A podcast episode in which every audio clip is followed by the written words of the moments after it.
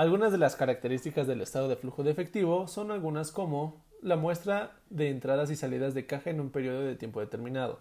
Las entradas y salidas de cajas pueden estructurarse en tres niveles de actividades, que son actividades de operación, actividades de inversión y actividades de financiamiento.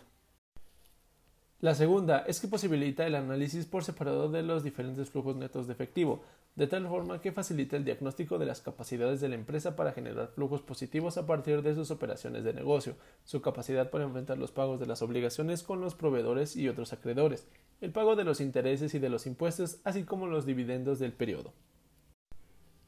La tercera serían las entradas y las actividades operativas, las inversiones y el financiamiento que forman parte de las categorías del estado de flujo de efectivo. La cuarta es que permite realizar previsiones para evitar aquellas soluciones de urgencia. Y la quinta sería las actividades operativas, las inversiones y el financiamiento forman parte de las categorías del estado de flujo de efectivo.